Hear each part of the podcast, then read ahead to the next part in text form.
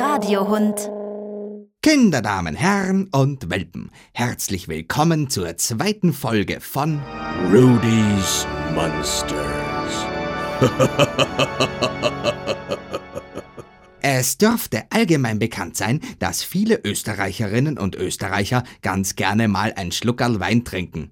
Und auch wenn man damit nicht zu früh anfangen sollte und es auch ja nicht übertreiben darf, hat es doch einen nicht zu unterschätzenden Vorteil, wenn man merkt, dass jemand Wein trinkt.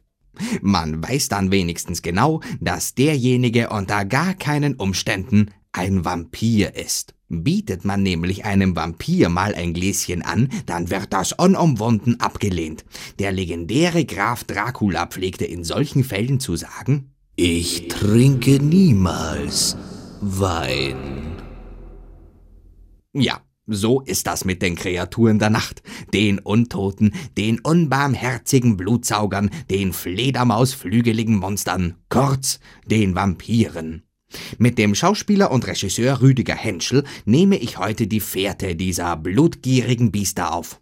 Der Vampir, so wie wir ihn auch als Graf Dracula kennen, Dracula kommt ja aus Transsilvanien, das heißt also, das ist eine Gegend in Südosteuropa. Das heißt, aus Südosteuropa kommt dieser Vampir-Mythos oder da gibt es ihn, es gibt ihn aber auch in Afrika. Da heißen sie nicht Vampire, da heißen sie Asan Bosam. Ich weiß nicht, ob ich das richtig ausspreche. Asan Bosam. Im deutschen Sprachraum gibt es sie auch, da hießen sie Nachzehrer oder Doppelsauger oder Neuntöter. Da gab es eben auch diesen Mythos von Untoten, die vom Blut leben, dass sie den Lebenden aussaugen. Boff, boff, boff. Tja, so sind sie, diese Vampire. Sie kommen in der Nacht und saugen den armen Menschen ganz einfach das Blut aus. Uäh. Der berühmteste aller Vampire ist der schauerliche Graf Dracula. Abgesehen von einer ausgeprägten Abneigung für Wein hat Dracula recht eigensinnige musikalische Vorlieben. Er mag den Gesang meiner lieben Vorfahren, der Wölfe. Hört ihr sie? Die Kinder der Nacht. Was für eine Musik sie machen. Der schottische Schriftsteller Bram Stoker hat die Geschichte vom legendären Gruselgrafen im Jahre 1897 aufgeschrieben. Diesen Dracula hat es aber, habe ich mal gehört, ein paar hundert Jahre vorher tatsächlich gegeben. Boff. Dracula ist eine historische Figur, also ein adliger Kriegsherr in Südosteuropa, im heutigen Rumänien gelegen, der tatsächlich gelebt hat, ich glaube im 15. Jahrhundert sowas.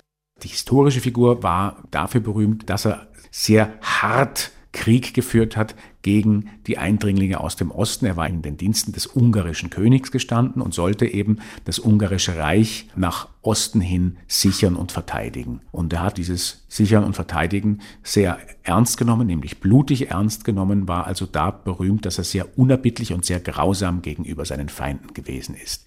Galt aber bei der Bevölkerung selbst als sehr beliebter und nobler Landesherr. Auch heute noch sind die Rumänen eigentlich sehr stolz, wenn sie von ihrem Grafen Dracula, der hieß Vlad Tepes, hieß der, und da sind sie eigentlich sehr stolz. Es ist eigentlich so ein, fast ein Nationalheld, weil er eben auch damals Rumänien vor den einfallenden Türken bewahrt hat. Jetzt sag einmal, du hast gesagt, der echte Graf Dracula heißt Vlad Tepes, also gar nicht Dracula. Wieso ist denn das dann derselbe? Und wieso heißt der nicht Graf Vlad? Woher kommt der Name Dracula? Was? Dracul heißt Drache und sein Vater hieß Dracul und er war der kleine Dracul, also der kleine Drache und das war der Dracula. Es war also einfach ein Kosename oder auch Kampfname, ich nehme auch an vom Vater, ein Ehrenname. Fürst Vlad der Drache, so muss man sich das vorstellen. Bram Stoker hat diesen Dracula dann mit dem Mythos des Vampirs verknüpft und den Grafen Dracula geschaffen, den heute im wahrsten Sinne des Wortes jedes Kind kennt. Weltbekannt wurde Dracula nicht nur als Buch, sondern natürlich hat er auch in unzähligen Filmen seine spitzen Zähne gewetzt, um auf die Jagd nach dem Blut der Lebenden zu gehen.